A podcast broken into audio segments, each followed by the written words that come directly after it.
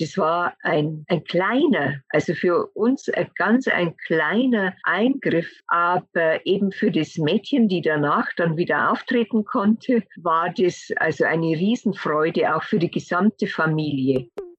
Eine Frau, die mich beeindruckt, ist Jane Goodall. Mein Vorbild ist Janina Kugel. Eine tolle Frau ist Astrid Lindgren. Mich inspiriert Michelle Obama.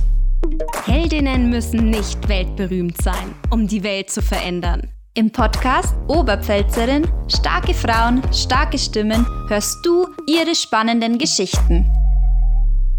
Hallo und herzlich willkommen beim Podcast Oberpfälzerin, starke Frauen, starke Stimmen. Mein Name ist Stefanie Wilke und bei mir ist Miriam Wittig. Grüß dich. Hi Steffi, Servus miteinander. Auch diesmal wollen wir euch in unserem Format wieder eine starke Frau aus der Oberpfalz vorstellen. Aber Steffi, ich weiß, bei dir geht's heute doch weit, weit weg, sogar auf einen anderen Kontinent. Wie kommt das? Erzähl uns mehr. Tansania.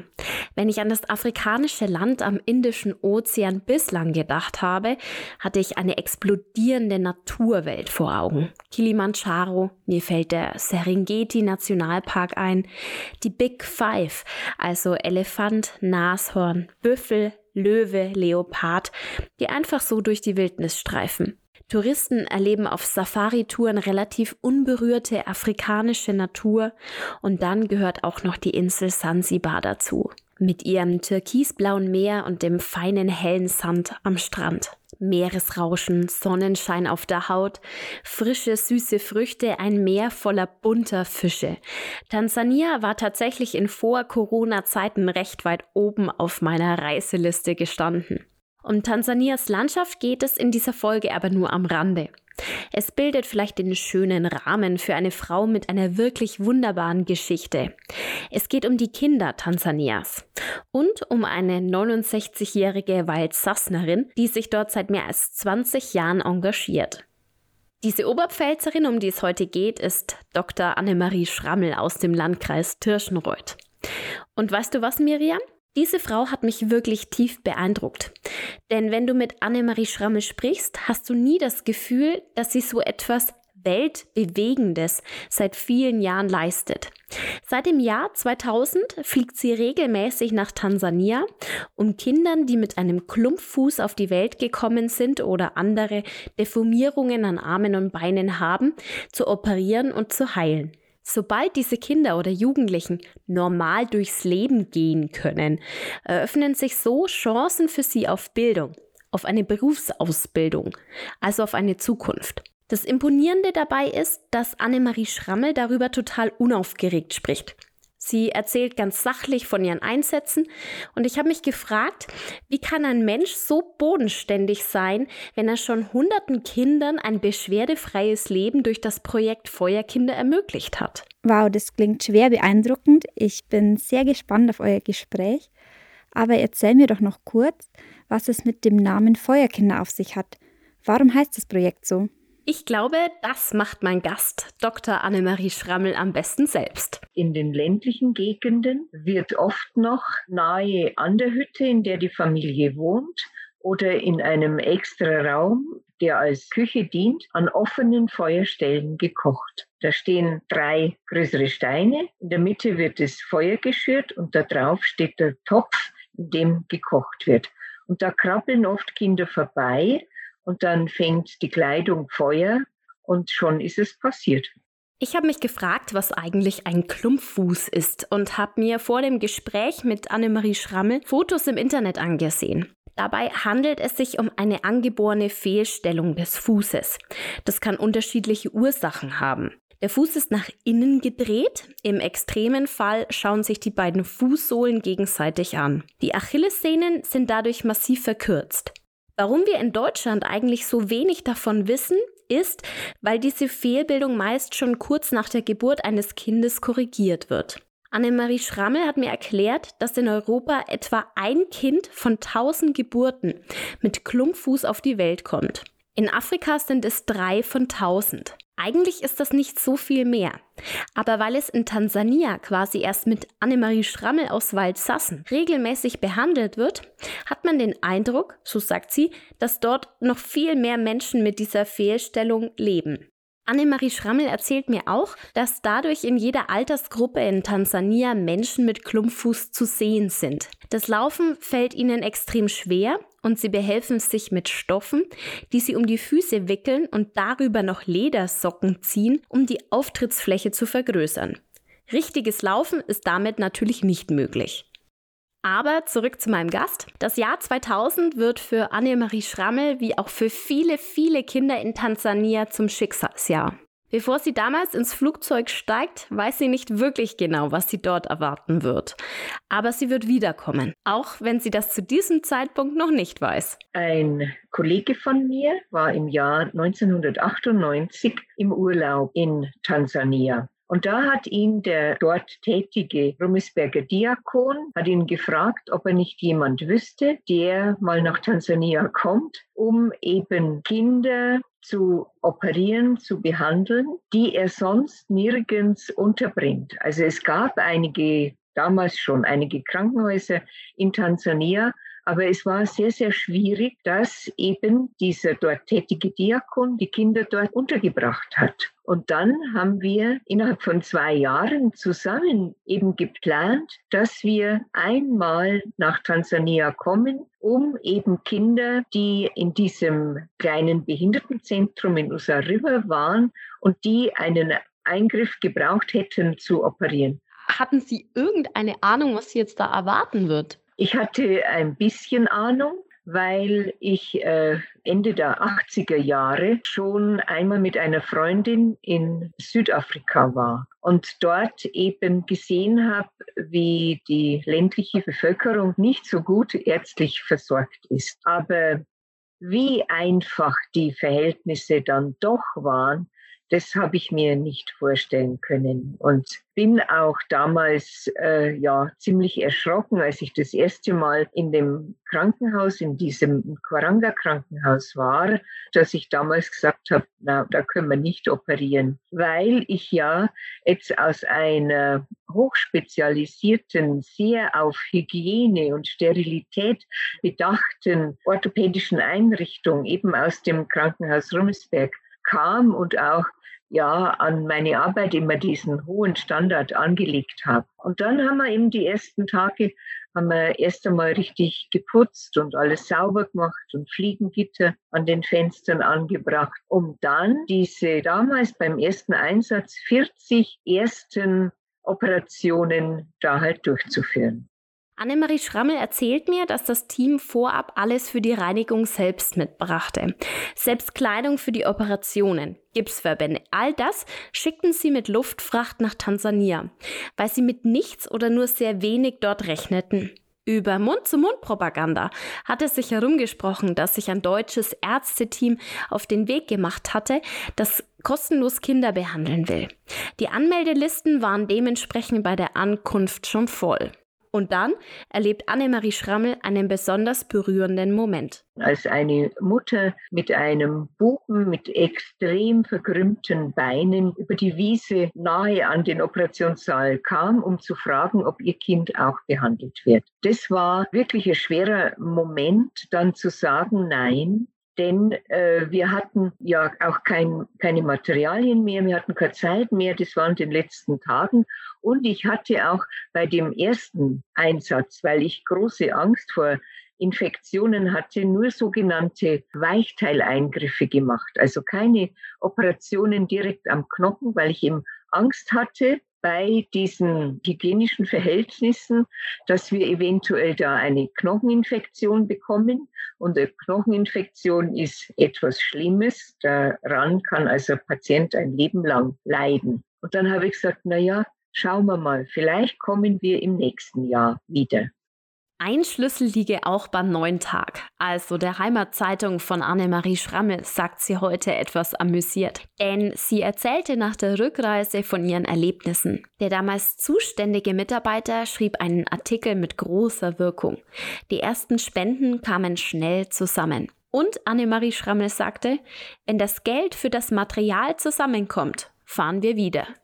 Und dann war ich schon mutiger und habe eben dies, bei diesem zweiten Einsatz auch, weil wir keine Infektion hatten, auch schon knöcherne Korrekturen durchgeführt. Und jetzt waren aber manche dieser Kinder hatten ein gerades Bein und ein krummes Bein. Da habe ich gesagt, also ein drittes Mal müssen wir jetzt auch noch fahren. Dann habe ich gesehen, ja, wenn wir die Kinder orthopädisch operieren, brauchen die auch Hilfsmittel. Und wir haben dann eine erste kleine orthopädische Werkstatt gebaut. Ich habe mir sofort die Frage gestellt, wie das Umfeld, die Familie von Annemarie Schrammel reagiert, dass sie sich nach Afrika aufmacht, ohne zu wissen, was sie erwartet. Ich finde das extrem mutig. Das wird sie mir nach einer kurzen Werbeunterbrechung erzählen und auch, warum sich Annemarie Schrammel gern an die erste Operation dort zurückerinnert.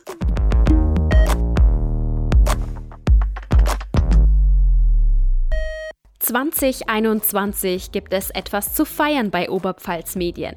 Sogar dreimal. Unsere Tageszeitung Der Neue Tag wird 75, das O-Netz 25 und unser Druckzentrum 10 Jahre alt.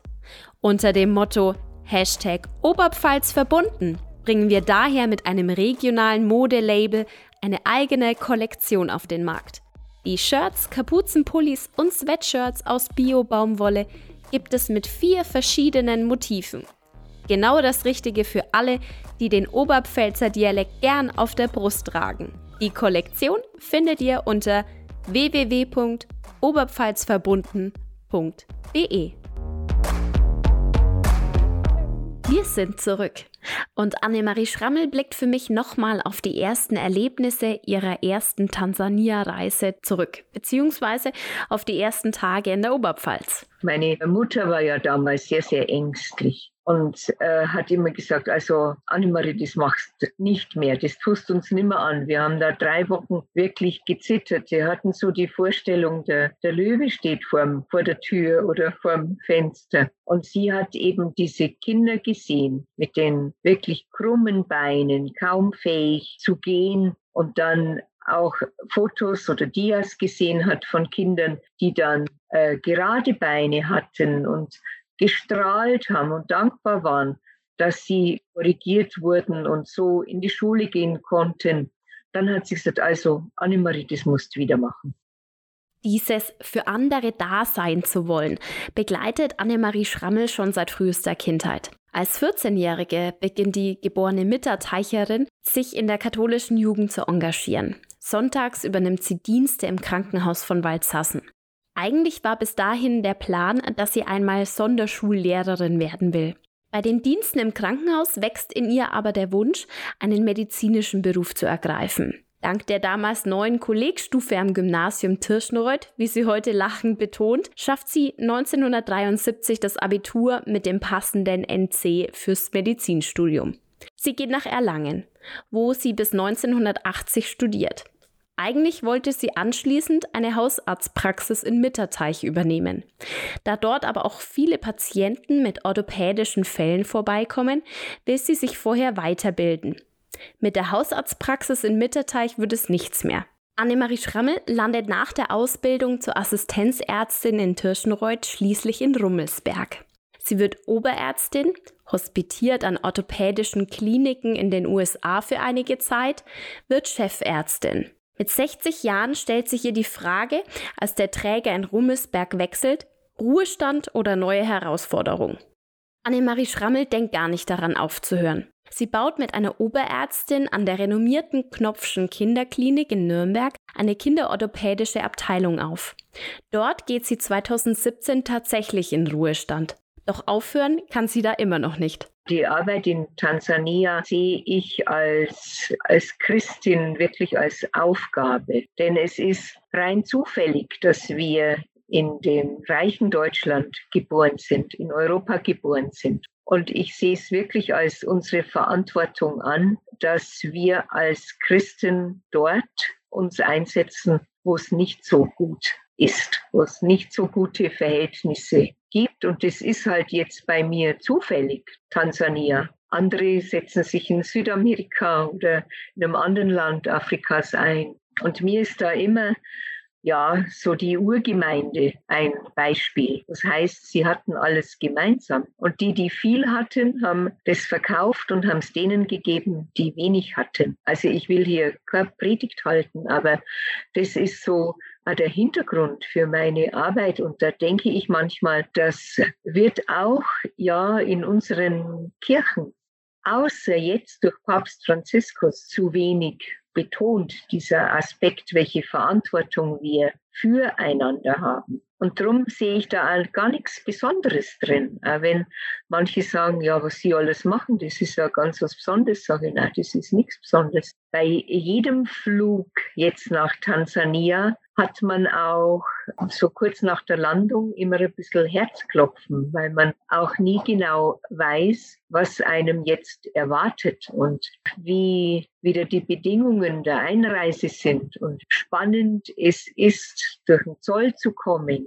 Aber ich denke, es steht einfach, ja, so der Wunsch eben, die Arbeit fortzusetzen, das steht jetzt im Vordergrund. Und da nimmt man dann auch manches in Kauf, auch weil man irgendwie so viel und so, so reich innerlich beschenkt wird. Und wenn wir da ankommen, da, da stehen dann vor dem Flughafen 20 Menschen mit Blumenketten und man wird umarmt. Das wird sich jetzt alles ändern in Zukunft, aber, aber man wird freudigst empfangen. Und das kostet dann wenig Mut, das immer wieder zu machen, sondern da überwiegt einfach die Freude. Und, und in Tansania, die sagen ja immer zu mir, das ist deine zweite Heimat. Und ein, ein bisschen ist es schon so.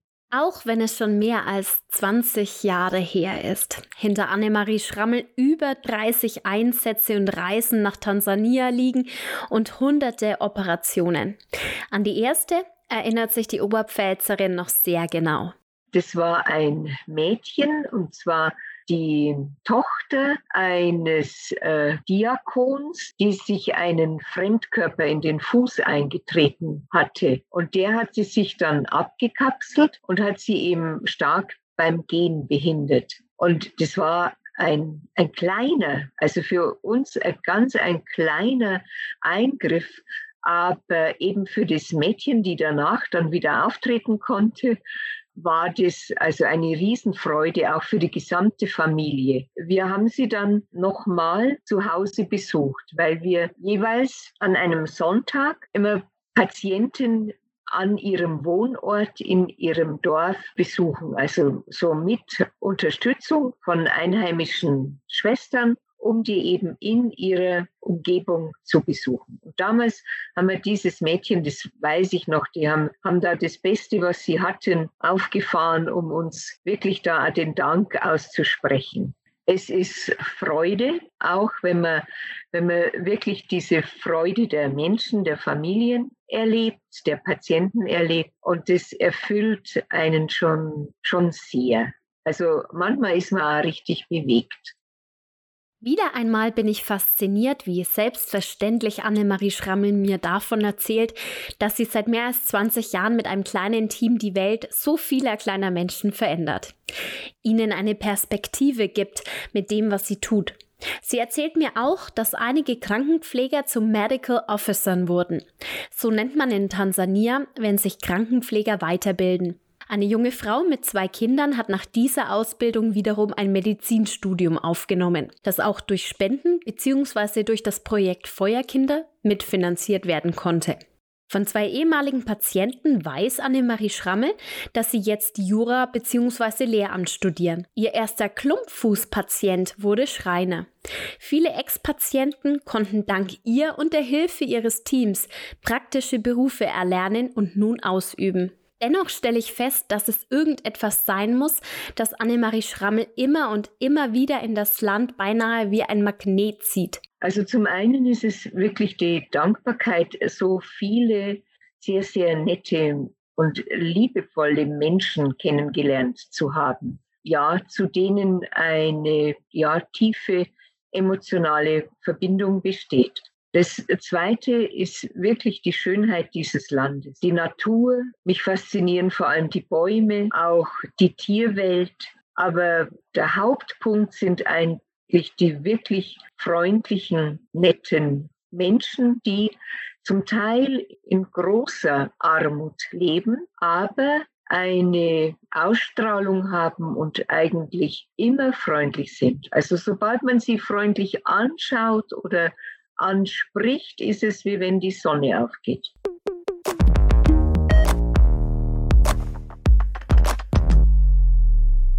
Im Februar 2020 waren wir mit einem sehr großen Team unterwegs und während dieses Einsatzes konnten wir auch im Krankenhaus, das ja nun auch wesentlich verbessert ist, und wir zwei Operationsräume zur Verfügung hatten, in zwei Gruppen operieren und haben eben während dieses zweiwöchigen Einsatzes 110 Operationen durchgeführt. Also 110 Patienten operiert, manche auch an beiden Beinen. Das war eigentlich schon der intensivste Einsatz, auch mit der anstrengendste, weil äh, es eben ja zu koordinieren galt, wirklich dieses sehr große elfköpfige Team da ja gut in die bestehende Mannschaft des Krankenhauses zu integrieren. Wann Annemarie Schrammel wieder nach Tansania fliegen kann, weiß wohl nur der liebe Gott. Aber ich beginne zu begreifen, dass ihre Anwesenheit und die anderer vielen, vielen Menschen dort Mut macht. Je länger die Waldsassnerin nicht wieder zurückkehren kann, umso größer wird in Tansania auch die Unterversorgung. Also um Materialien nach Tansania zu bringen, hat Corona uns keinen Strich durch die Rechnung gemacht. Aber um hinzufliegen, das ist jetzt quasi nicht möglich. Erst im November hat Annemarie Schrammel zum letzten Mal eine große Fracht mit Material nach Tansania schicken lassen. Vor kurzem gab sie eine weitere Bestellliste auf mit dem Notwendigen, damit die beiden Ärzte, die in Afrika sind, arbeiten können. Ihre Ausbildung hat im Übrigen auch das Projekt Feuerkinder unterstützt. Die beiden, die jetzt arbeiten, führen, und da muss ich fast in Anführungszeichen sagen, leider jetzt weniger Operationen durch, die wir machen, sondern der eine macht mehr Unfallversorgungen. Also der hat in Tansania eine Ausbildung als Unfallchirurg und Orthopäde gemacht und der andere als Allgemeinchirurg.